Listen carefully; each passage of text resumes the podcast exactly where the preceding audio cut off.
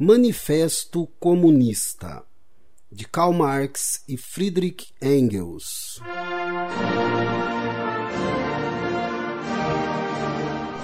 Introdução Um espectro ronda a Europa, o espectro do comunismo.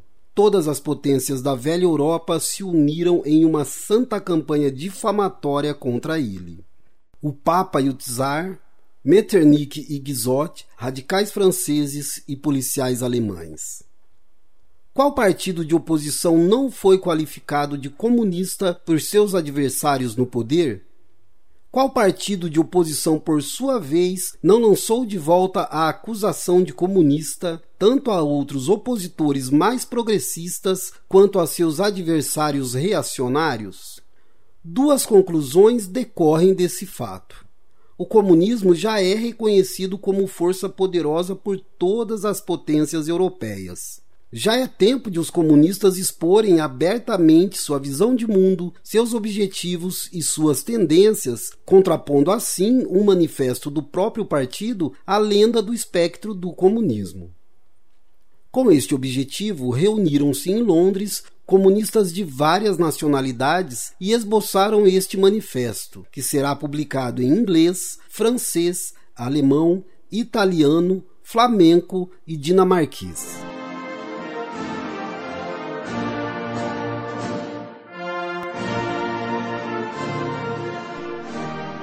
Capítulo 1 Burgueses e Proletários A história de todas as sociedades até agora tem sido a história das lutas de classe.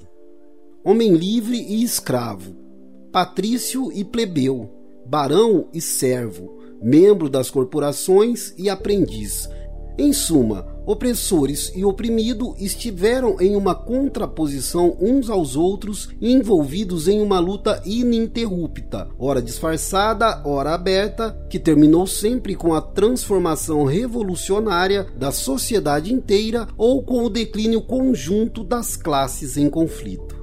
Nas épocas anteriores da história, em quase todos os lugares, encontramos sociedades estruturadas em vários segmentos, em uma hierarquia diferenciada das posições dos indivíduos. Na Roma antiga temos patrícios, guerreiros, plebeus e escravos. Na Idade Média, senhores feudais, vassalos, membros de corporações, artesãos e servos. Além disso, em quase todas essas classes, novas subdivisões. A moderna sociedade burguesa, que surgiu do declínio da sociedade feudal, não aboliu as contradições de classe. Ela apenas colocou novas classes, novas condições de opressão e novas formas de luta no lugar das antigas. Nossa época, a época da burguesia, caracteriza-se, contudo, por ter simplificado os antagonismos de classe. Toda a sociedade se divide cada vez mais em dois grandes campos inimigos, em duas grandes classes diretamente opostas, a burguesia e o proletariado. Dos servos da Idade Média nasceram os burgueses livres das primeiras cidades. A partir destes, desenvolveram-se os primeiros elementos da burguesia. A descoberta da América e a circunnavigação da África abriram um novo campo de ação para a burguesia nascente os mercados da Índia e da China, a colonização da América, o comércio com as colônias, o aumento dos meios de troca e do volume de mercadorias em geral trouxeram uma prosperidade até então desconhecida para o comércio, a navegação e a indústria, e com isso desenvolveram um elemento revolucionário dentro da sociedade feudal em desintegração. A forma tradicional, feudal ou corporativa de funcionamento da indústria não permitia atender às necessidades crescentes decorrentes do surgimento de novos mercados. Em seu lugar aparece a manufatura. O mestre das corporações é deslocado pelo pequeno industrial. A divisão do trabalho entre as diversas corporações desaparece diante da visão do trabalho no interior das oficinas. No entanto, os mercados continuam crescendo e as necessidades aumentando.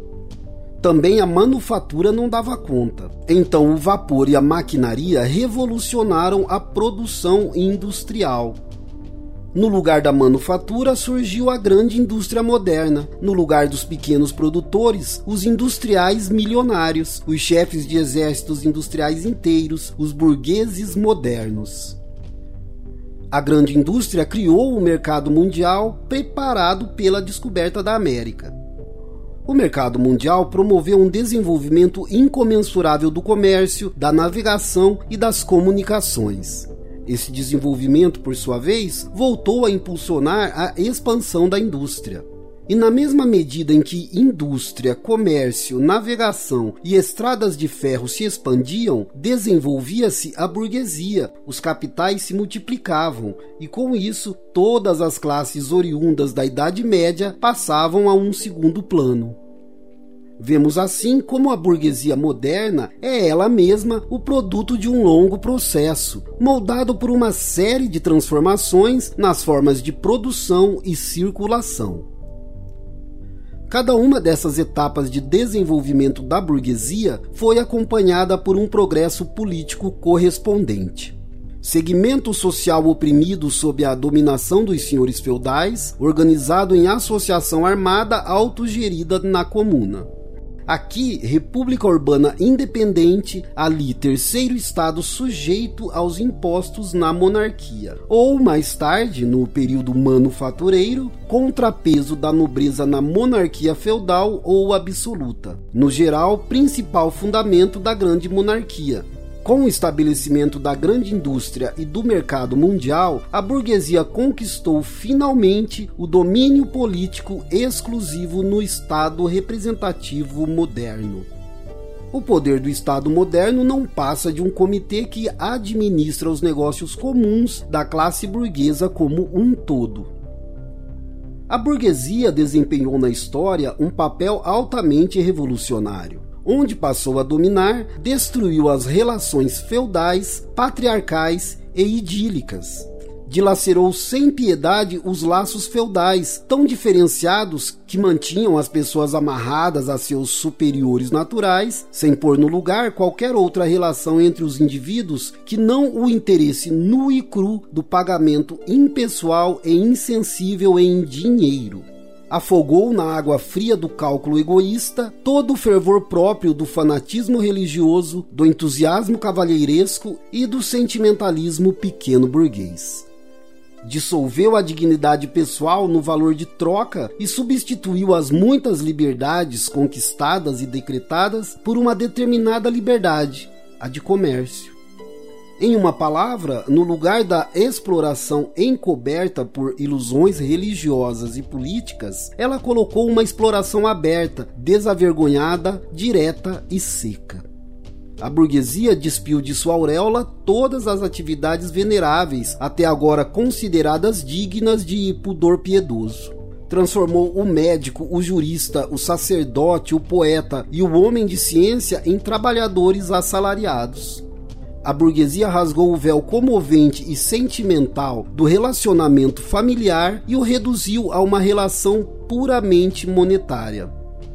A burguesia revelou como a brutal demonstração de força da Idade Média, que a reação tanto admira, encontra seu complemento natural na mais inerte ociosidade. Primeiro, ela demonstrou o que a atividade humana pode realizar. Construiu maravilhas maiores que as pirâmides egípcias, os arquedutos romanos e as catedrais góticas. Conduziu expedições que tiram o brilho das grandes migrações e das cruzadas.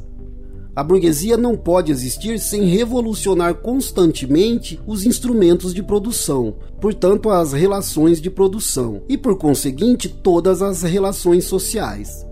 A conservação inalterada dos antigos modos de produção era a primeira condição de existência de todas as classes industriais anteriores. A transformação contínua da produção, o abalo incessante de todo o sistema social, a insegurança e o movimento permanentes distinguem a época burguesa de todas as demais. As relações rígidas e enferrujadas, com suas representações e concepções tradicionais, são dissolvidas e as mais recentes tornam-se antiquadas antes que se consolidem. Tudo o que era sólido desmancha no ar. Tudo o que era sagrado é profanado, e as pessoas são finalmente forçadas a encarar com serenidade sua posição social e suas relações recíprocas. A necessidade de mercados sempre crescentes para seus produtos impele a burguesia a conquistar todo o globo terrestre. Ela precisa estabelecer-se, explorar e criar vínculos em todos os lugares. Pela exploração do mercado mundial, a burguesia imprime um caráter cosmopolista à produção e ao consumo em todos os países. Para grande pesar dos reacionários, ela retirou a base nacional da indústria. As indústrias nacionais tradicionais foram e ainda são a cada dia destruídas. São deslocadas por novas indústrias cuja introdução se tornou essencial para todas as nações civilizadas. Essas indústrias não utilizam mais matérias-primas locais, mas matérias-primas provenientes das regiões mais distantes, e seus produtos não se destinam apenas ao mercado nacional, mas também a todos os cantos da terra. Em vez das necessidades antigas, satisfeitas por produtos do próprio país, temos novas demandas supridas por produtos dos países mais distantes, de climas os mais diversos. No lugar da tradicional autossuficiência e do isolamento das nações, surge uma circulação universal, uma interdependência geral entre os países. E isso tanto na produção material quanto na intelectual. Os produtos intelectuais das nações passam a ser de domínio geral a estreiteza e o isolamento nacionais tornam-se cada vez mais impossíveis, e das muitas literaturas nacionais e locais nasce uma literatura mundial. Com a rápida melhora dos instrumentos de produção e das comunicações, a burguesia logra integrar na civilização até os povos mais bárbaros. Os preços baratos de suas mercadorias são a artilharia pesada com a qual ela derruba todas as muralhas da China e faz capitular até os povos bárbaros mais hostis aos estrangeiros. Sob a ameaça da ruína, ela obriga todas as nações a adotarem um modo burguês de produção. Força a introduzir a assim chamada civilização, quer dizer, se tornarem burguesas. Em suma, ela cria um mundo à sua imagem e semelhança. A burguesia submeteu o campo à cidade, criou cidades enormes, aumentou prodigiosamente a população urbana em comparação com a rural e, dessa forma, arrancou uma grande parte da população do embrutecimento da vida do campo assim como colocou o campo sob o domínio da cidade, também pôs os povos bárbaros e semi-bárbaros na dependência dos civilizados, as nações agrárias sob o jugo das burguesas, o Oriente sob o Ocidente. A burguesia suprime cada vez mais a dispersão dos meios de produção, da propriedade e da população. Ela aglomerou as populações, centralizou os meios de produção e concentrou a propriedade em poucas mãos. Resultou daí a centralização do poder político províncias independentes, ligadas até então por débeis laços, mas com interesses, leis, governos e aduanas diversos, foram reunidas em uma só nação, com apenas um governo, uma legislação, um único interesse nacional de classe e uma só fronteira aduaneira. Durante sua dominação, que ainda não completou um século, a burguesia desenvolveu forças produtivas mais maciças e colossais que todas as gerações anteriores dominação das forças da natureza, maquinaria, aplicação da química na indústria e na agricultura, navegação a vapor, estradas de ferro, telégrafo elétrico, desbravamento de regiões inteiras, adaptação dos leitos dos rios para a navegação, fixação de populações vindas não se sabe bem de onde, que séculos anteriores poderiam imaginar quanta força produtiva se escondia no seio do trabalho social. Vemos, portanto, os meios de produção e de circulação sobre os quais a burguesia se apoia formaram-se na sociedade feudal. Em uma certa etapa do desenvolvimento desses meios de produção e de circulação, as forças produtivas não encontravam mais correspondência com as relações com as quais a sociedade feudal produzia e trocava, com a organização da sociedade feudal da agricultura e da manufatura, em suma, com as relações de produtividade. Estas obstruíam a produção em vez de incentivá-la, transformando-se em outras tantas amarras que a paralisavam. Elas precisavam ser destroçadas e foram destroçadas. No seu lugar apareceu a livre concorrência, com sua organização social e política correspondente sob a dominação econômica e política da classe burguesa. Em nossos dias ocorre uma evolução semelhante as relações de produção e de circulação burguesas, as relações burguesas de propriedade, a sociedade burguesa moderna, que, como por encanto, criou meios de produção e de circulação tão espetaculares, mais parecem o feiticeiro que não consegue controlar os poderes subterrâneos que ele mesmo invocou. Há décadas, a história da indústria moderna e do comércio se restringe à revolta das modernas forças produtivas contra as modernas relações de produção, contra as relações de trabalho de propriedade que constituem as condições vitais da burguesia e de seu domínio. Basta mencionar as crises comerciais que, repetidas periodicamente e cada vez maiores, ameaçam a sociedade burguesa. Nessas crises, grande parte não só da produção, mas também das forças produtivas criadas é regularmente destruída. Nas crises irrompe uma epidemia social que em épocas anteriores seria considerada um contrassenso, a epidemia da superprodução. A sociedade se vê de repente em uma situação de barbárie momentânea. A fome e uma guerra geral de extermínio parecem cortar todos os suprimentos de meio de subsistência. A indústria e o comércio parecem aniquilados. E por quê? Porque a sociedade possui civilização demais, meio de subsistência demais, indústria e comércio demais. As forças produtivas de que dispõe não servem mais para promover as relações burguesas de propriedade. Ao contrário, elas se tornaram poderosas demais para tais relações, sendo obstruídas por elas. E tão logo superam esses obstáculos, elas desorganizam a sociedade e colocam em risco a existência da propriedade burguesa as relações burguesas se tornam estreitas demais para conter toda a riqueza por elas produzida. Como a burguesia consegue superar essas crises? Por um lado, pela destruição forçada de grande quantidade de forças produtivas. Por outro, por meio da conquista de novos mercados e da exploração mais intensa dos mercados antigos. Através de que, portanto? Da preparação de crises mais gerais e violentas e da limitação dos meios que contribuem para evitá-las. As armas com as quais a burguesia abateu o feudalismo se voltam agora contra ela mesma. Mas a burguesia não forjou apenas as armas que a levarão à morte, produziu também os homens que usarão essas armas, os trabalhadores modernos, os proletários. Com o desenvolvimento da burguesia, isto é, do capital, desenvolve-se também o proletariado, a classe dos trabalhadores modernos que só sobrevivem se encontram trabalho, e só encontram trabalho se este incrementa o capital.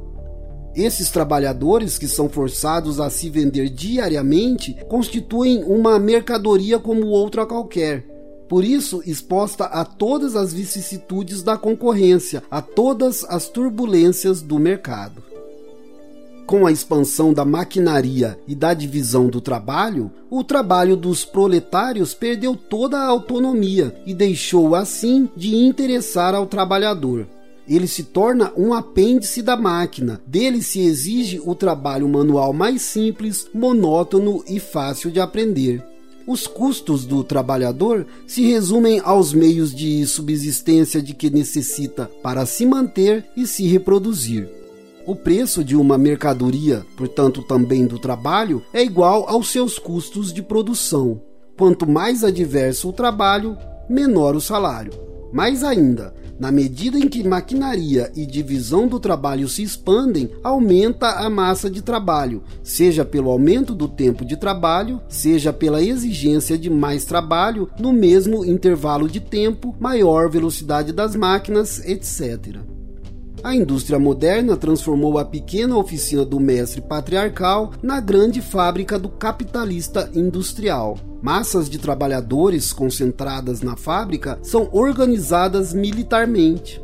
Eles são colocados como soldados rasos sob a supervisão de uma hierarquia inteira de suboficiais e oficiais não são apenas serviçais da classe burguesa, do Estado burguês, são oprimidos todos os dias e horas pela máquina, pelo supervisor e, sobretudo, pelos próprios donos das fábricas. Tal despotismo é tanto mais mesquinho, odioso, exasperante, quanto mais abertamente proclama ter no lucro o seu objetivo exclusivo quanto menos destreza e força exige o trabalho manual, isto é, quanto mais a indústria moderna se desenvolve, tanto mais o trabalho dos homens é substituído pelo das mulheres e crianças diferenças de sexo ou de idade não têm mais qualquer relevância social para a classe trabalhadora. Só há instrumentos de trabalho, cujo preço varia conforme a idade e o sexo. Uma vez terminada a exploração do operário pelo fabricante mediante o pagamento do salário em dinheiro, caem sobre ele as outras parcelas da burguesia, os proprietários de imóveis, o dono da mercearia, o agiota, etc. Os pequenos empreendedores tradicionais, os pequenos industriais, comerciantes e os que vivem de renda, os artesãos e agricultores, decaem no proletariado. Uns cujo pequeno capital não é suficiente para permitir que adotem os processos da grande indústria, sucumbem frente à concorrência com os grandes capitalistas outros porque sua habilidade é desvalorizada pelos novos métodos de produção. Assim, o proletário é recrutado em todas as classes da população. O proletariado percorre diversas etapas em seu desenvolvimento. Sua luta contra a burguesia começa com sua própria existência. No início, os trabalhadores lutam individualmente. Depois é a vez dos operários de uma fábrica. Em seguida, os trabalhadores de todo um ramo de produção em uma localidade com um único burguês que os explora diretamente. Eles não dirigem seus ataques apenas contra as relações burguesas de produção, mas contra os próprios instrumentos de produção. Destroem as mercadorias concorrentes vindas de fora, depredam máquinas, incendeiam as fábricas, procuram reconquistar a posição perdida do trabalhador na Idade Média. Nessa fase, os trabalhadores formam uma massa espalhada por todo o país, dispersa pela concorrência. Se por vezes se juntam para agir, isso ainda não resulta de sua própria união, mas da união da burguesia, que para alcançar seus objetivos políticos precisa pôr o proletariado em movimento e ainda consegue fazê-lo. Nessa fase, portanto, os proletários não lutam contra seus inimigos, mas contra os inimigos de seus inimigos, os restos da monarquia absoluta, os proprietários de terra, os burgueses não industriais, os pequenos burgueses. Assim, todo o movimento da história está concentrado nas mãos da burguesia. Cada vitória conquistada nessas condições é uma vitória da burguesia. Com o desenvolvimento da indústria, contudo, o proletário não só se expande, mas se concentra em grandes massas. Sua força aumenta e ele a reconhece cada vez mais. Os interesses e as situações de vida no interior do proletariado igualam-se cada vez mais, na medida em que a maquinaria elimina as diferenças no trabalho e os salários são reduzidos aos mesmos níveis em quase todo lugar. A concorrência mais acirrada entre os burgueses e as crises comerciais dela resultantes tornam o salário do trabalhador cada vez mais instável. O aperfeiçoamento incessante e acelerado da maquinaria torna sua existência cada vez mais insegura. Cada vez mais, os choques entre trabalhadores individuais e burgueses individuais tomam o caráter de choque entre duas classes. Os trabalhadores começam a formar associações contra a burguesia, lutam juntos para assegurar seu salário, de modo a se prepararem para a ocorrência de ondas esporádicas de sublevações. Em alguns lugares, a luta explode em revoltas. De tempos em tempos, os trabalhadores saem vitoriosos, mas é um triunfo efêmero. O verdadeiro resultado de suas lutas não é o sucesso imediato, mas a união crescente. Ela é incentivada pela expansão dos meios de comunicação produzidos pela grande indústria que colocam os trabalhadores das mais diversas localidades em contato. Basta esta ligação para centralizar as numerosas lutas locais em uma luta nacional, em uma luta de classes. Toda luta de classes é, contudo, uma luta política. E a união que os cidadãos da Idade Média com suas estradas vicinais só alcançaram em séculos, com as estradas de ferro, os proletários modernos realizam em poucos anos. Esta organização dos proletários em classe e com isto em partido político pode ser destruída em qualquer momento pela concorrência entre os próprios trabalhadores. Porém, ela ressurge sempre, mais vigorosa, mais firme, mais poderosa. Ela força o reconhecimento dos interesses específicos dos trabalhadores na forma de leis, na medida em que se aproveitam das divisões entre os burgueses. Assim ocorreu, por exemplo, quando foi aprovada a limitação da jornada de trabalho em 10 horas na Inglaterra. Os choques que ocorrem na velha sociedade estimulam de muitas maneiras o desenvolvimento do proletariado. A burguesia vive em conflitos permanentes, inicialmente contra a aristocracia, mais tarde contra segmentos da própria burguesia, cujos interesses passaram a se opor ao progresso da indústria, e sempre contra a burguesia dos demais países. Em todas essas lutas, a burguesia se vê forçada a apelar para o apoio do proletariado e arrastá-lo para a arena política ela mesma, portanto, supre os elementos para a formação política do proletariado, isto é, as armas contra ela mesma. Além disso, como vimos, com o progresso da indústria, parcelas significativas das classes dominantes são degradadas e caem no proletariado, ou ao menos se veem ameaçadas em suas condições de vida. Também elas passam ao proletariado uma massa importante de elementos educativos. Por último, nos períodos em que a luta de classes se aproxima da hora decisiva, o processo de dissolução no interior das classes dominantes e de toda a velha sociedade adquire um caráter tão vivo e intenso que até uma pequena parcela da classe dominante dela se separa e se junta à classe revolucionária, a classe que carrega o futuro em suas mãos. Como outrora uma fração da nobreza aliou-se à burguesia, também uma parte da burguesia passa agora para o lado do proletariado, especialmente uma parte dos ideólogos da burguesia, que alcançam uma compreensão teórica do movimento histórico em seu conjunto. De todas as classes que hoje se contrapõem à burguesia, só o proletariado constitui uma classe verdadeiramente revolucionária. Todas as demais se arruinam e desaparecem com a grande indústria. O proletariado, ao contrário, é seu produto mais autêntico. As classes médias, o pequeno industrial, o pequeno comerciante, o artesão, o camponês, combatem a burguesia para garantir a própria existência como classes médias e impedir o próprio declínio. Portanto, não são revolucionárias, mas conservadoras. Mais ainda, são reacionárias, pois tentam virar a roda da história para trás. Quando são revolucionárias, é porque estão na iminência de passar para o proletariado. Não defendem então seus interesses atuais, mas futuros. Abandonam seu próprio ponto de vista para se colocar no do proletariado. O lumpen proletariado, essa parcela passiva em decomposição das camadas inferiores da velha sociedade, pode às vezes ser arrastado para o interior do movimento pela revolução proletária. Suas condições de vida, contudo, faz com que ele tenda mais a se deixar comprar para atividades reacionárias. As condições de sobrevivência da velha sociedade já estão destruídas nas condições de existência do proletariado. O proletário não tem propriedades. Sua relação com mulher e filhos já não tem nada em comum com as relações familiares burguesas. O trabalho industrial moderno, a sujeição do operário ao capital, na Inglaterra como na França, na América como na Alemanha, retirou dele qualquer caráter nacional.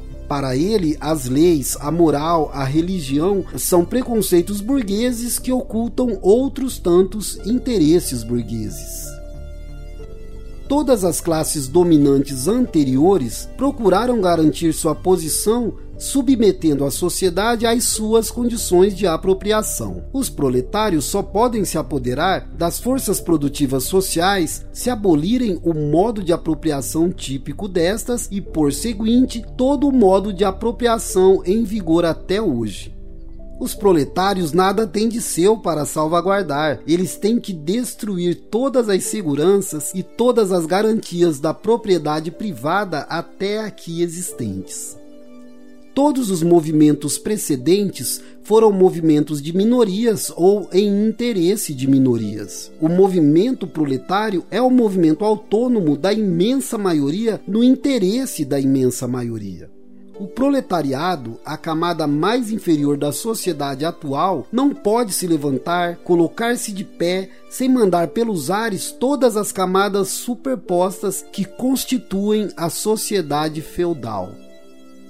Não obstante, a luta do proletariado contra a burguesia, não pelo seu conteúdo, mas pela forma, é em primeira instância nacional. O proletariado de cada país tem que derrotar, antes de tudo, sua própria burguesia.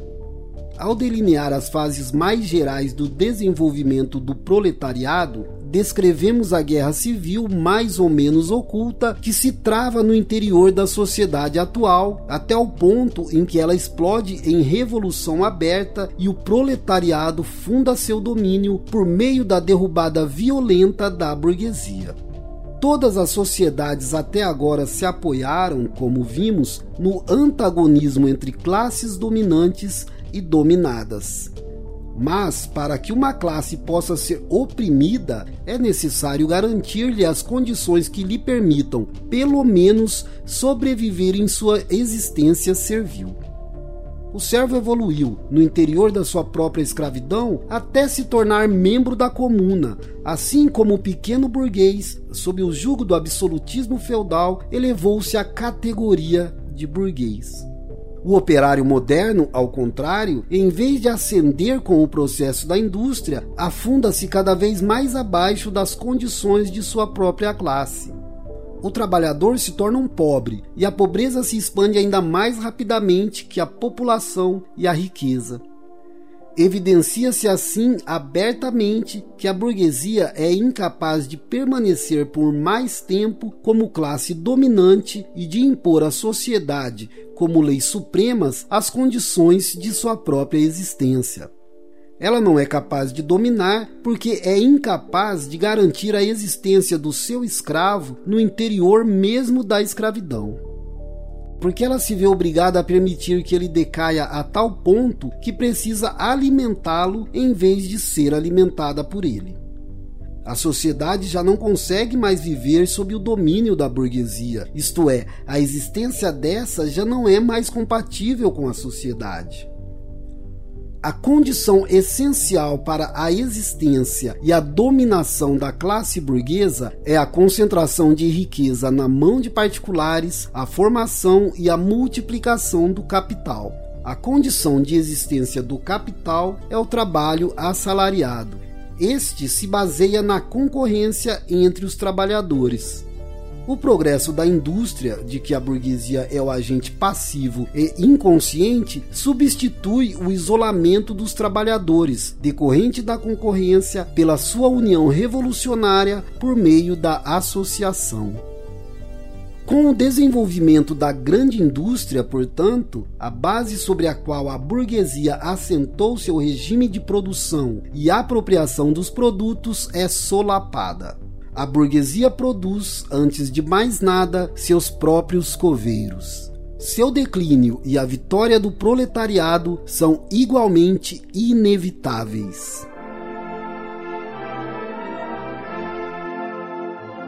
Capítulo 2 Proletários e Comunistas Qual a posição dos comunistas diante dos proletários em geral? Os comunistas não constituem um partido especial separado dos demais partidos operários.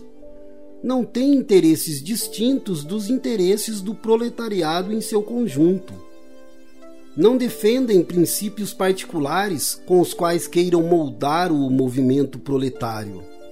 Os comunistas se diferenciam dos demais partidos proletários apenas porque eles, por um lado, salientam e põem em prática os interesses de todo o proletariado em todas as lutas nacionais dos proletários, independentemente da sua nacionalidade, por outro lado, porque em todas as etapas da luta do proletariado contra a burguesia defendem sempre os interesses do conjunto do movimento. Os comunistas são, na prática, a parcela mais decidida e mais avançada dos partidos operários de cada país. Eles compreendem teoricamente, adiante da massa de proletariados, as condições, a evolução e os resultados mais gerais do movimento proletário.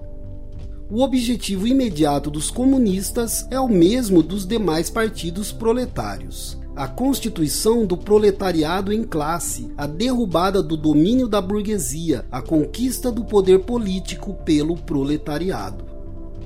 As proposições teóricas dos comunistas não se assentam sobre ideias e princípios que tenham sido inventados ou descobertos por este ou aquele reformador do mundo. Elas são apenas a expressão geral de uma luta de classes existente, de um movimento histórico que se desenrola sob nossos olhos. A supressão das atuais relações de propriedade não é algo que diferencia o comunismo. As relações de propriedade sempre passaram por mudanças e transformações históricas.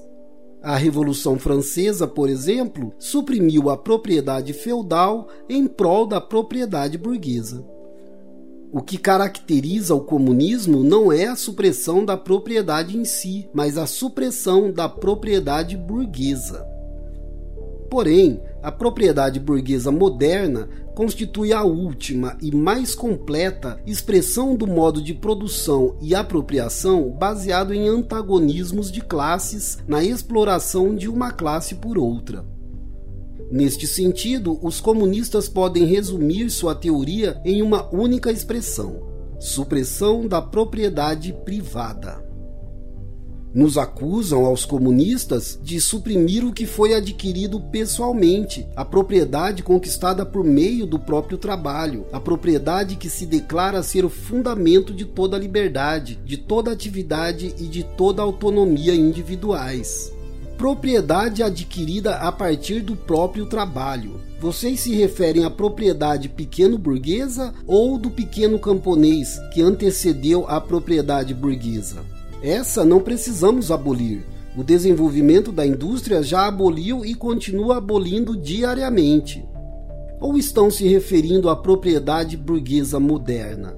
Será que o trabalho assalariado, o salário do proletário, cria propriedade para ele?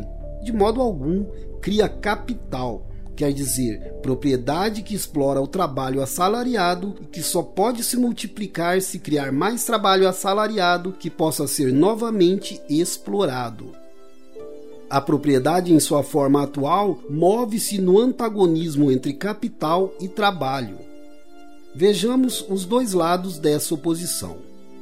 Ser capitalista não significa apenas ocupar uma posição pessoal, mas antes de mais nada, uma posição social na produção.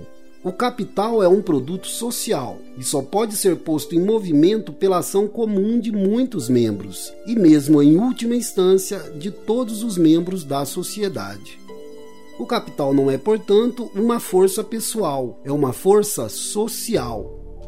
Se, consequentemente, o capital é transformado em propriedade comum, pertencente a todos os membros da sociedade, não é uma propriedade individual que se transformou em propriedade social. Apenas o caráter social da propriedade se transforma.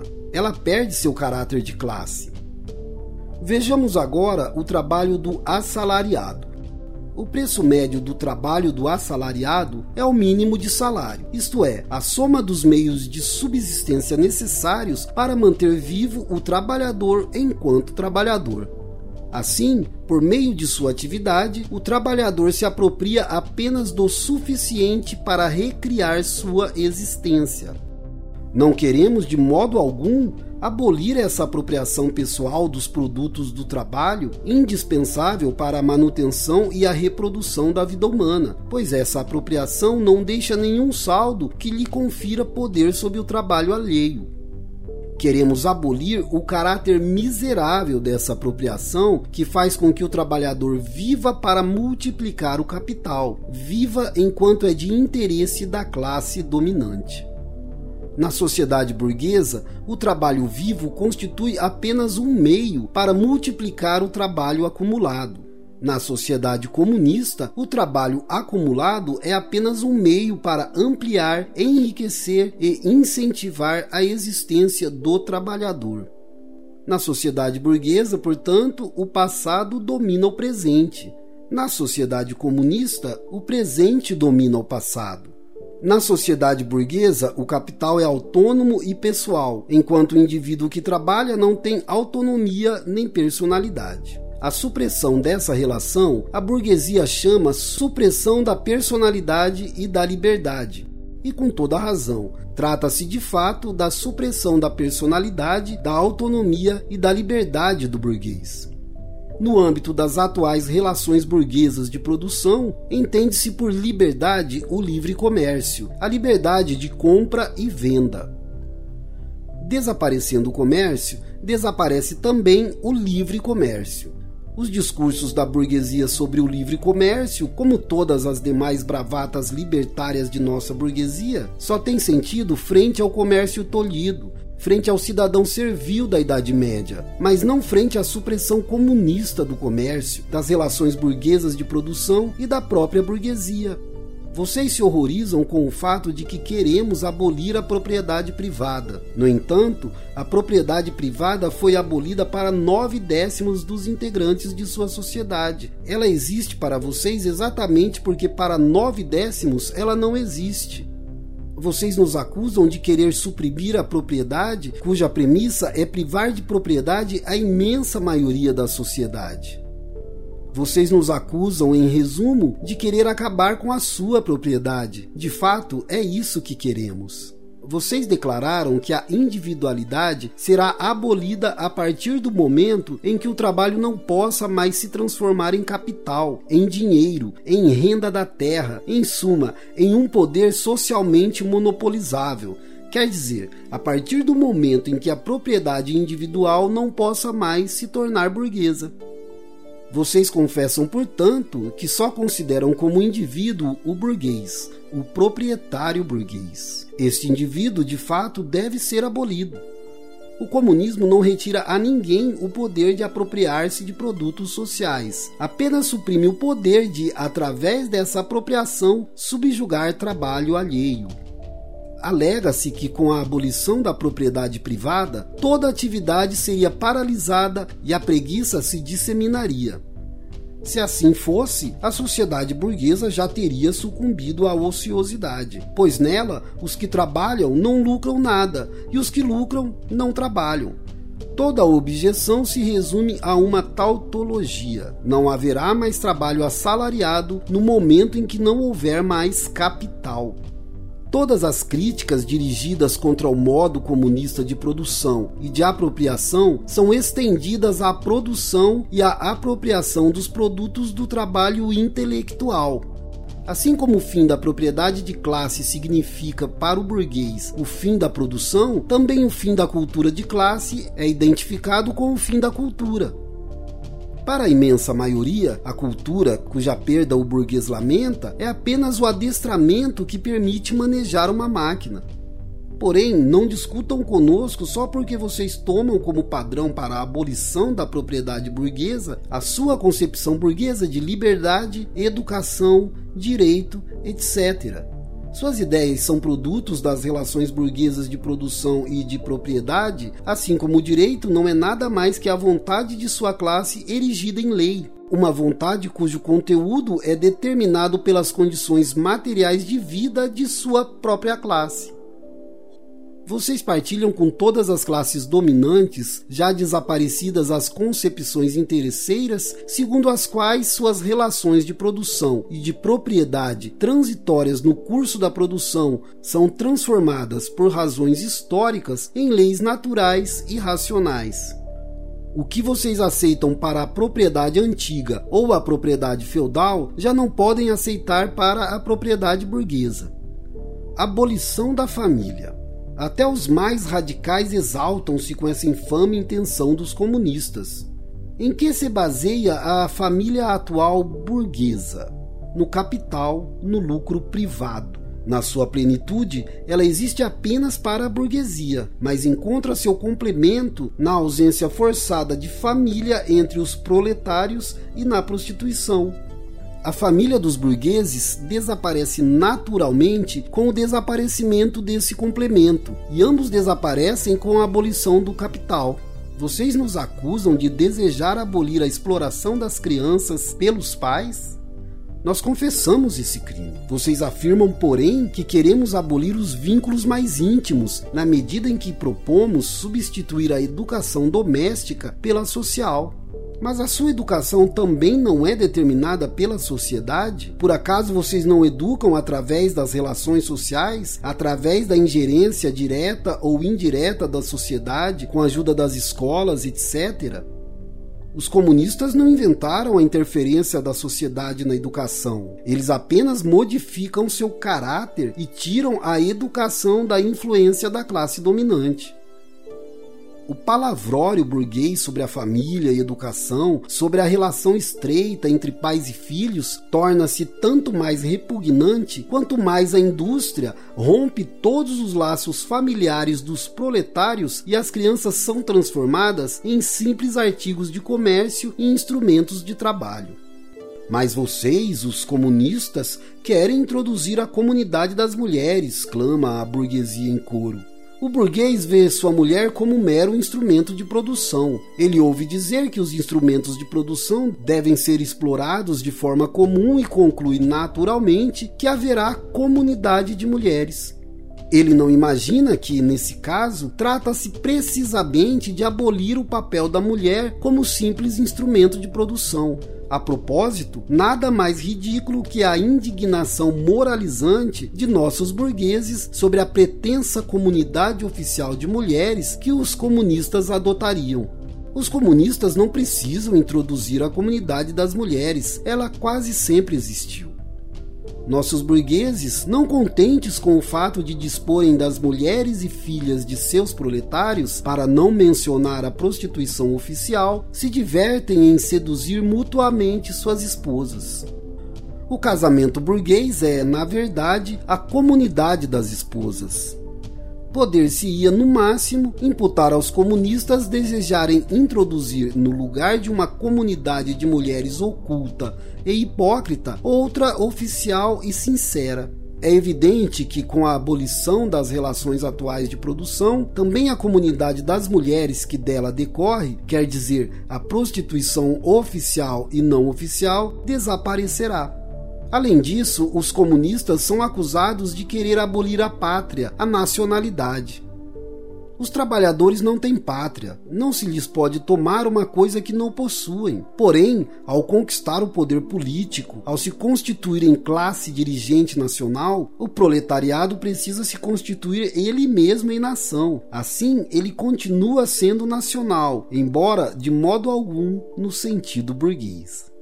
As diferenças e contradições entre os povos desaparecem cada vez mais com o desenvolvimento da burguesia, com a liberdade de comércio, com o mercado mundial, com a uniformização da produção industrial e das condições de vida que lhes são correspondentes. O domínio do proletariado fará com que tais contradições desapareçam ainda mais. A ação unificada do proletariado, pelo menos nos países civilizados, é uma das condições primordiais para sua emancipação. À medida que a exploração de um indivíduo por outro for abolida, também o será a exploração de uma nação por outra. Com o fim do antagonismo de classe no interior das nações, desaparece também a hostilidade entre as nações. As acusações levantadas contra os comunistas a partir de pontos de vista religiosos, filosóficos e ideológicos, no geral, não merecem considerações pormenorizadas. Será necessária inteligência tão profunda para entender que, com a mudança das condições de vida das pessoas, das suas relações sociais, da sua existência social, também se modificam suas representações, concepções e conceitos, em suma, também sua consciência? O que demonstra a história das ideias, senão que a produção intelectual se transforma com a produção material? As ideias dominantes de uma época sempre foram as ideias da classe dominante. Fala-se de ideias que revolucionam uma sociedade. Com isso, expressa-se apenas o fato de que no interior da velha sociedade se formam os elementos de uma nova, e que a abolição das velhas ideias acompanha a supressão das velhas condições de vida. Quando o mundo antigo estava em declínio, suas religiões foram superadas pela religião cristã, quando as ideias cristãs no século XVIII cederam diante do iluminismo, a sociedade feudal mantinha um combate mortal contra a burguesia então revolucionária. As ideias da liberdade de religião e de consciência apenas expressavam o domínio da livre concorrência no campo do conhecimento. Ideias religiosas, morais, filosóficas, políticas, jurídicas, etc., dirão, modificaram-se ao longo da história. Porém, a religião, a moral, a filosofia, a política, o direito sempre sobreviveram a essas transformações. Além disso, existem verdades eternas como liberdade, justiça, etc., que são comuns a todas as condições sociais. O comunismo quer abolir as verdades eternas, suprimir a religião e a moral, em vez de lhes dar uma nova forma. Portanto, ele contradiz toda a evolução histórica anterior. A que se reduz essa acusação? A história de todas as sociedades até o presente movimentou-se em torno de antagonismos de classe, que em cada época se apresentavam de forma diferente. Quaisquer que tenham sido essas formas, a exploração de uma parcela da sociedade por outra é um fato comum em todos os séculos passados, por isso, não é de se estranhar que a consciência social de todas as épocas, apesar da diversidade e da diferença, se movimente segundo certas formas comuns, em formas de consciência que só se dissolverão com o desaparecimento dos antagonismos de classe. A Revolução Comunista é a ruptura mais radical com as relações de propriedade remanescentes, não é de se espantar que, em seu desenvolvimento, rompa-se de modo mais radicais com as ideias do passado. Deixemos de lado as objeções da burguesia ao comunismo.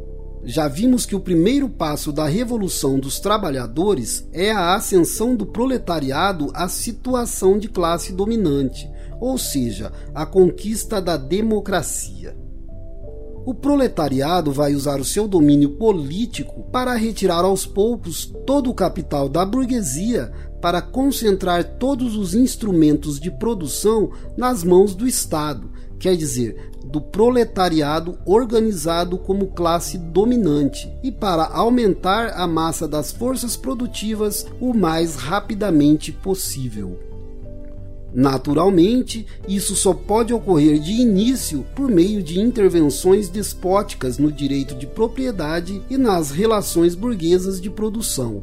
Através, portanto, de medidas que talvez pareçam insuficientes e insustentáveis do ponto de vista econômico, mas que tragam resultados para além de si mesmas e sejam indispensáveis para revolucionar todo o modo de produção. Essas medidas terão que ser diferentes nos vários países. No caso dos países mais avançados, no entanto, poderão ser utilizadas de modo mais ou menos generalizado as seguintes: 1. Um, expropriação da propriedade latifundiária e utilização da renda da terra para cobrir despesas do Estado. 2. Imposto fortemente progressivo. 3. Abolição do direito de herança. 4 confisco da propriedade de todos os emigrados e sediciosos. 5. Centralização do crédito nas mãos do Estado por meio de um banco nacional com capital estatal e monopólio exclusivo. 6. Centralização do sistema de transportes nas mãos do Estado. 7 multiplicação das fábricas e dos instrumentos de produção pertencentes ao Estado, desbravamento das terras incultas e melhora das terras cultivadas segundo um plano geral. 8. Trabalho obrigatório para todos, constituição de brigadas industriais, especialmente para a agricultura. 9 organização conjunta da agricultura e da indústria com o objetivo de suprimir paulatinamente a diferença entre cidade e campo. 10. Educação pública e gratuita para todas as crianças. Supressão do trabalho fabril de crianças, tal como praticado hoje. Integração da educação com a produção material, etc. Uma vez que no processo desapareçam as diferenças de classe e toda a produção esteja concentrada nas mãos dos indivíduos associados, o poder público perderá seu caráter político. O poder político propriamente dito é o poder organizado de uma classe para dominar outra. Se em sua luta contra a burguesia o proletariado necessariamente se constitui em classe, se por meio de uma revolução se converte em classe dominante e, como tal, suprime violentamente as velhas relações de produção, então, junto com elas, suprime os antagonismos de classes e as classes em geral, e com isso abole sua própria dominação de classe. No lugar da velha sociedade burguesa, com suas classes e seus velhos antagonismos de classe, surge uma associação em que o livre desenvolvimento de cada um é pressuposto para o livre desenvolvimento de todos. Capítulo 3 Literatura socialista e comunista 1. O socialismo reacionário o socialismo feudal.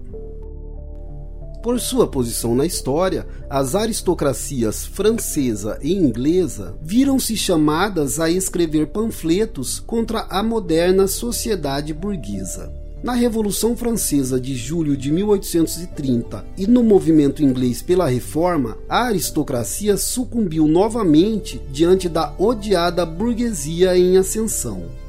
Não podendo mais travar uma luta política séria, sobrou-lhe apenas a luta literária.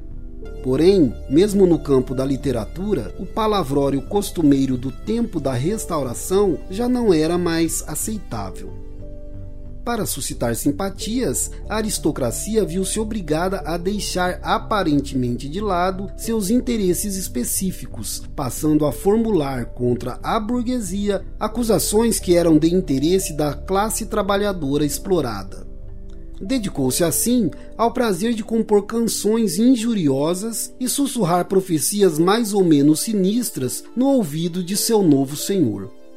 Desse modo surgiu o capitalismo feudal, meio canção de lamento, meio pasquim satírico e difamante, metade ecos do passado, metade ameaças sobre o futuro. Atingiu o coração da burguesia com acusações amargas e engenhosas, mas que sempre soavam ridículas por sua incapacidade de compreender a evolução da história moderna. Para regimentar o povo, esses senhores agitaram como bandeira a sacola de mendigo do proletariado. Contudo, toda vez que os seguiu, o povo reconheceu em seus traseiros os antigos brasões feudais e se dispersou em meio a gargalhadas sonoras e irreverentes. Os melhores desempenhos nesse tipo de espetáculo foram apresentados por uma parcela dos legitimistas franceses e pela jovem Inglaterra. Quando os feudais demonstram que sua forma de exploração era diferente daquela adotada pela burguesia, esquecem que eles exploravam em circunstâncias e condições completamente diferentes, hoje existentes apenas como resquícios. Quando ressaltam que durante seu domínio não existia o proletariado moderno, esquecem que a moderna burguesia foi um fruto necessário de sua ordem social. De resto, disfarçam tão pouco o caráter reacionário de sua crítica que sua principal acusação à burguesia é exatamente a de que, sob o regime desta, desenvolve-se uma classe que vai mandar pelos ares toda a velha ordem social. Eles não acusam a burguesia de ter criado o proletariado, mas, sobretudo, de ter criado um proletariado revolucionário. Por isso, na prática política, participam de todas as medidas violentas contra a classe operária e, na vida cotidiana, apesar de todas as declarações presunçosas, confortam-se em colher os frutos dourados e trocar a lealdade, o amor e a honra pelo comércio de lã, beterraba e aguardente. Assim como o clero sempre caminhou de mãos dadas como os senhores feudais, também o socialismo clerical marcha lado a lado com o socialismo feudal. Nada mais fácil que dar ao ascetismo cristão um verniz de socialismo. Não clamou o cristianismo também contra a propriedade privada, o matrimônio e o Estado? Em seu lugar, não pregou a caridade e a pobreza, o celibato e a mortificação da carne, a vida monástica e a igreja? O socialismo cristão é apenas a água benta com a qual o clérigo bendiz o dissabor dos aristocratas. B. O socialismo pequeno burguês a aristocracia feudal não foi a única classe derrubada pela burguesia e cujas condições de existência se degeneraram e desapareceram na sociedade burguesa moderna. A pequena burguesia medieval, que nos seus primórdios vivia fora dos muros das cidades, e o pequeno campesinato foram os precursores da moderna burguesia. Nos países industrial e comercialmente menos desenvolvidos, essas classes ainda vegetam ao lado da burguesia em ascensão. Onde a moderna civilização se desenvolveu, formou-se uma nova pequena burguesia, parcela complementar da sociedade burguesa que paira entre o proletariado e a burguesia e se reconstitui sempre mas seus membros são constantemente precipitados no proletariado pela ação da concorrência. Com o desenvolvimento da grande indústria, vem aproximar-se o momento de sua desaparição como parcela autônoma da sociedade moderna. No comércio, na manufatura, na agricultura, serão substituídos por supervisores e empregados. Em países como a França, onde a classe camponesa representa bem mais da metade da população, era natural que os escritores que apoiavam o proletariado em sua luta contra a burguesia adotassem critérios da pequena burguesia e do pequeno campesinato em sua crítica ao regime burguês e tomassem partido pelos operários, mas do ponto de vista da pequena burguesia. Formou-se assim o socialismo pequeno burguês. Sismondi é o principal representante dessa literatura, não só na França, como também na Inglaterra. Esse socialismo esmiuçou com grande perspicácia as contradições inerentes às modernas relações de produção. Pôs a nu as apologias hipócritas dos economistas demonstrou irrefutavelmente os efeitos destrutivos da maquinaria e da divisão do trabalho, a concentração dos capitais e da propriedade da terra, a superprodução, as crises, o declínio necessário dos pequenos burgueses e dos camponeses, a miséria do proletariado, a anarquia da produção, a distribuição gritantemente má da riqueza, a guerra industrial de extermínio entre as nações, a dissolução dos velhos costumes costumes, dos velhos laços familiares, das antigas nacionalidades. Visto de seu lado positivo, no entanto, este socialismo almeja ou restabelecer os antigos meios de produção e de circulação e com ele as relações de propriedade e a sociedade antiga, ou aprisionar violentamente os meios modernos de produção e de circulação nos, nos, marcos das antigas relações de propriedade que foram destruídas e tinham que ser destruídas por eles. Em ambos os casos, tal socialismo é simultaneamente reacionário e utópico. Sistema corporativo na manufatura e economia patriarcal no campo. Essas são suas últimas palavras. Em seu desenvolvimento ulterior, essa corrente se perdeu em uma choradeira covarde. C. O socialismo alemão ou o verdadeiro socialismo. A literatura socialista e comunista da França, que surgiu sob a pressão de uma burguesia dominante e a expressão da luta contra esta dominação, foi introduzida na Alemanha na época em que a burguesia apenas começara sua luta contra o absolutismo feudal filósofos, semifilósofos e impostores alemães se apoderaram avidamente dessa literatura e esqueceram apenas que, com a importação da literatura francesa na Alemanha, não foram importadas ao mesmo tempo as condições sociais da França. Nas condições alemãs, essa literatura francesa perdeu todo o sentido prático e assumiu uma aparência puramente literária estava condenada a ser apenas especulação ociosa sobre a realização do ser humano. Assim, para os filósofos alemães do século XVIII, as reivindicações da primeira Revolução Francesa tinham apenas o sentido de representar, no geral, as demandas da razão prática.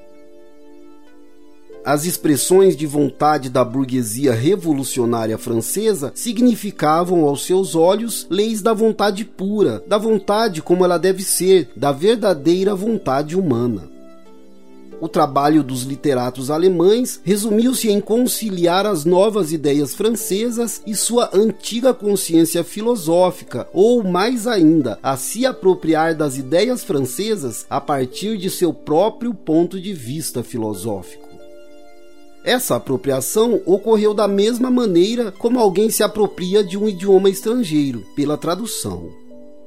É fato conhecido que os monges recobriam manuscritos de obras clássicas antigas de épocas pagãs com insípidas histórias de santos católicos. Os literatos alemães procederam de modo inverso com a literatura francesa profana. Escreveram seus desatinos filosóficos por trás do original francês por exemplo, atrás da crítica francesa das funções do dinheiro, eles escreveram alienação da existência humana. Atrás da crítica francesa do Estado burguês, eles escreveram eliminação do poder da universalidade abstrata, e assim por diante batizaram a tradução indevida dos desenvolvimentos franceses com aquelas expressões filosóficas de filosofia da ação, socialismo verdadeiro, ciência alemã do socialismo, justificativa filosófica do socialismo, etc. Assim, a literatura socialista comunista francesa foi formalmente castrada. E já que ela, nas mãos dos alemães, deixou de expressar a luta de uma classe contra outra, estes se convenceram de que haviam superado a estreiteza francesa. Defendiam não verdadeiras necessidades, mas a necessidade do verdadeiro, interesses do ser humano, o próprio ser humano, em vez dos interesses dos proletários interesses do indivíduo que não pertence a nenhuma classe, que nem mesmo pertence à vida real, mas apenas ao céu nebuloso da fantasia filosófica. Esse socialismo alemão, que levava tão a sério e festivamente seus exercícios escolares e apregoava seu charlatanismo espalhafatosamente, foi perdendo aos poucos sua inocência pedante. A luta da burguesia alemã, mais especificamente prussiana, contra os senhores feudais e a monarquia absoluta, em suma o movimento liberal, tornou-se entre mentes mais sério.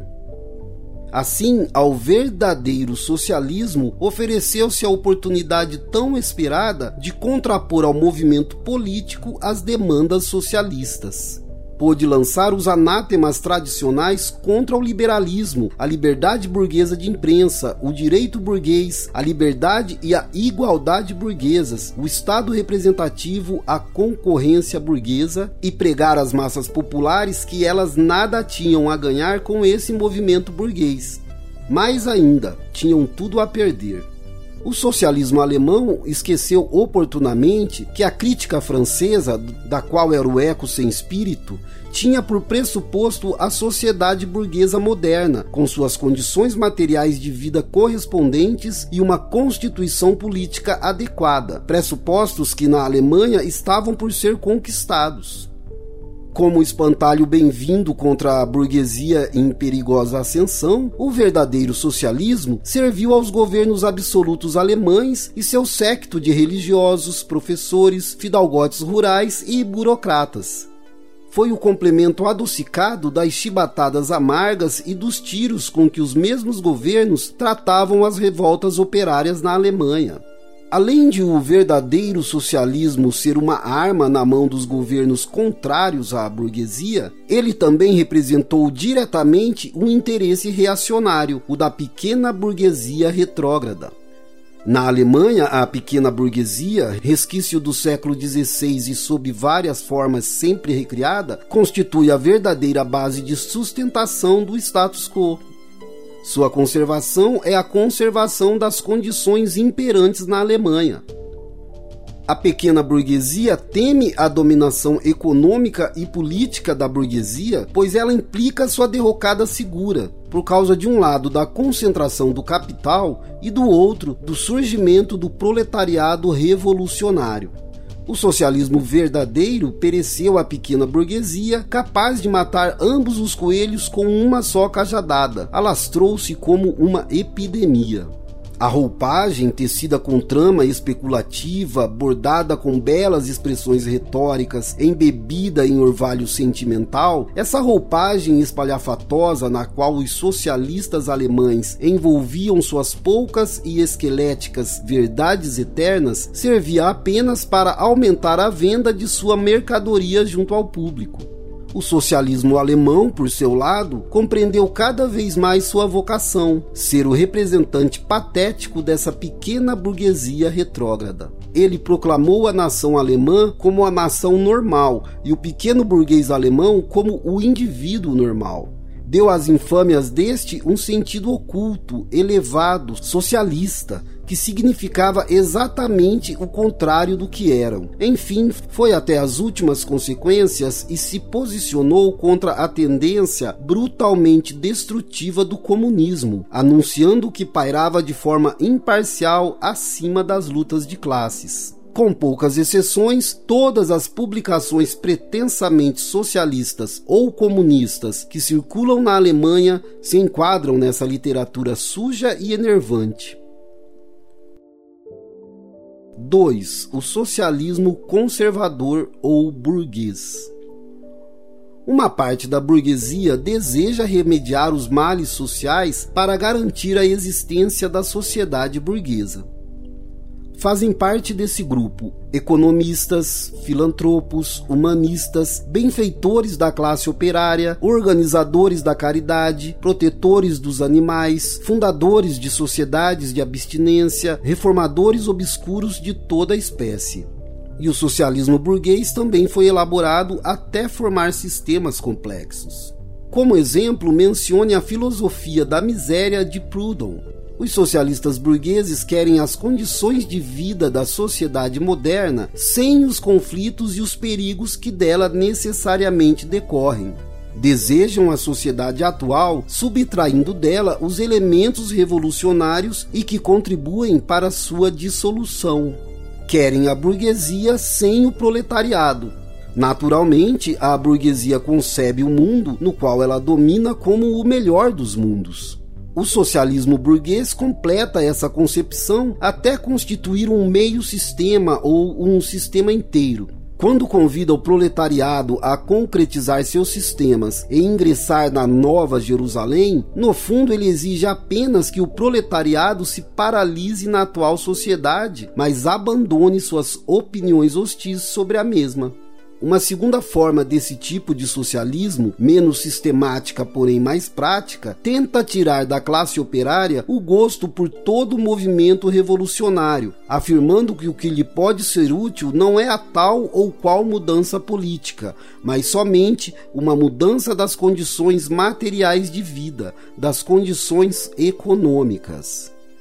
Por mudança das condições materiais de vida, esse socialismo não entende, de modo algum, a abolição das relações burguesas de produção, só possível por via revolucionária mas melhoras administrativas a serem realizadas no âmbito das mesmas relações de produção, que, portanto, não muda nada na relação entre capital e trabalho assalariado, e, quando muito, diminuem os custos da produção para a burguesia e simplificam o trabalho administrativo de seu Estado.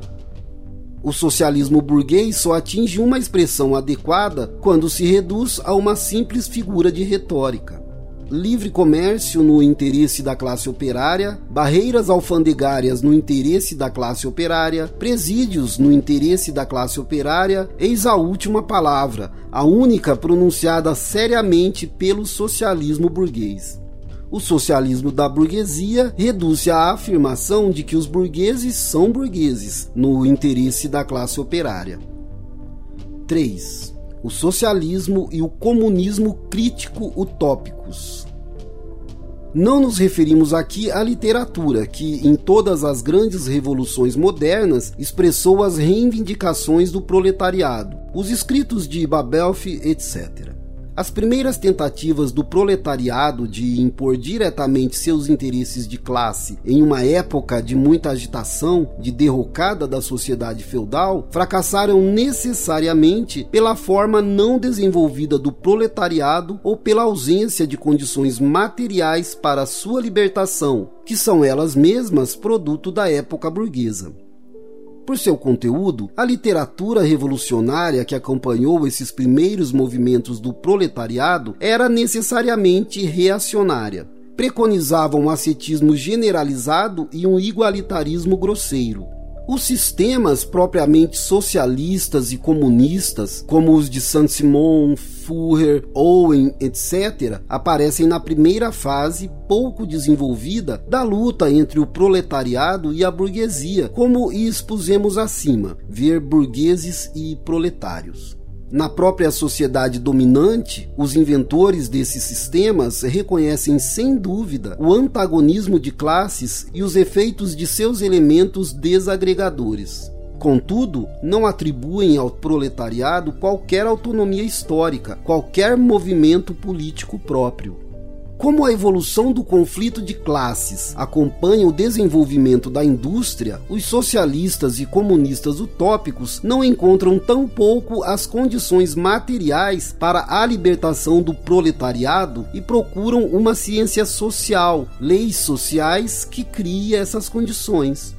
No lugar da atividade social aparece necessariamente sua atividade inventiva, pessoal, no lugar das condições históricas da libertação, apenas condições fantasiosas. No lugar da organização paulatina do proletariado até se constituir em classe, apenas a organização de uma sociedade inventada por eles.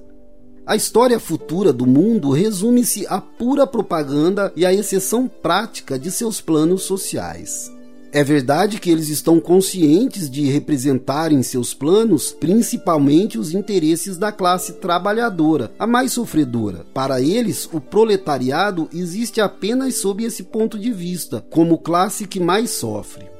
O estágio pouco desenvolvido da luta de classes, assim como sua própria condição social, os levam a considerar-se acima da luta de classes. Querem melhorar a condição de todos os segmentos sociais, também dos mais situados. Por isso, apelam a toda a sociedade, sem diferenciação. Na verdade, principalmente à classe dominante. É como se bastasse entender o seu sistema para reconhecê-lo como o melhor plano possível para a melhor sociedade possível. Por isso rejeitam toda ação política, quer dizer, revolucionária. Querem atingir seu objetivo por meios pacíficos e tentam abrir caminho para o novo evangelho social pela força do exemplo, por meio de experimentos inexpressivos que naturalmente sempre fracassam. A descrição fantasiosa da sociedade futura surge em uma época em que o proletariado, pouco desenvolvido, ainda avalia de modo fantasioso sua própria posição e seus primeiros esforços intuitivos para transformar a sociedade.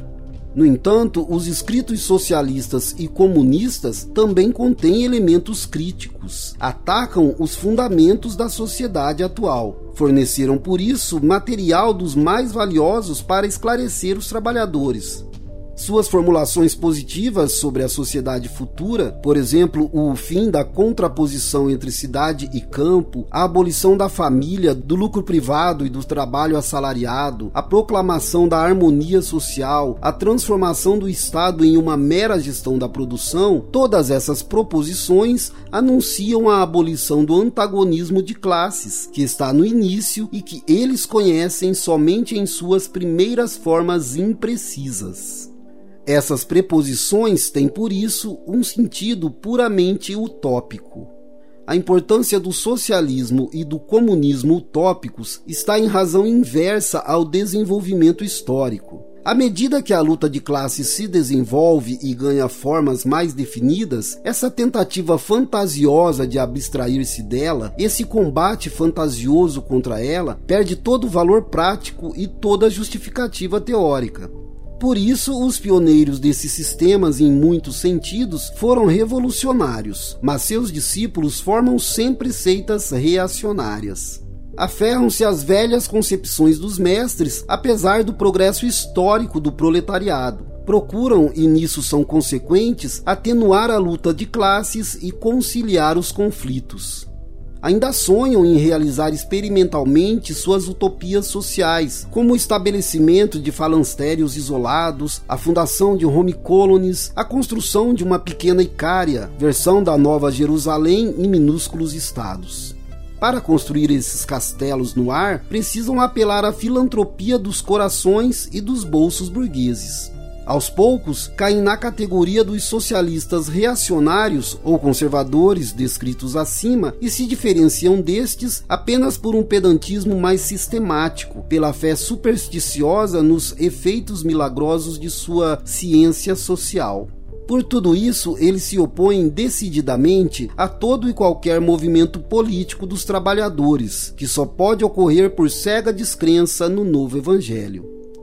Os ouenistas na Inglaterra reagiram contra os cartistas, os furenistas na França contra os reformistas.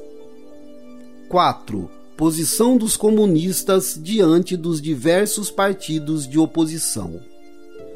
A partir do exposto no capítulo 2, a relação dos comunistas com os partidos operários já constituídos explica-se por si mesma. Isso vale, portanto, para a relação com os cartistas na Inglaterra e com os reformistas agrários na América do Norte.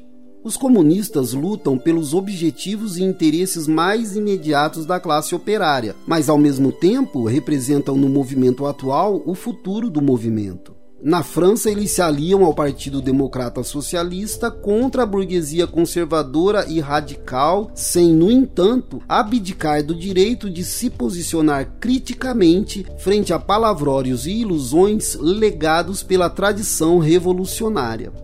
Na Suíça apoiam os radicais sem deixar de reconhecer que esse partido se compõe de elementos contraditórios, uma parte constituída de socialistas democráticos no sentido francês, outra de burgueses radicais. Entre os poloneses, os comunistas apoiam o partido que coloca a revolução agrária como condição para a libertação nacional, o mesmo que declarou a insurreição de Cracóvia em 1846. Na Alemanha, o partido luta juntamente com a burguesia sempre que ela assume posição revolucionária contra a monarquia absoluta, a propriedade feudal e a pequena burguesia. O partido, no entanto, não deixa em momento nenhum de esclarecer a contradição antagônica entre burguesia e proletariado para que os trabalhadores alemães possam usar as condições sociais e políticas que a dominação da burguesia precisa introduzir como armas que se voltem contra ela, de modo que após a derrocada das classes reacionárias na Alemanha, a luta contra a burguesia seja travada.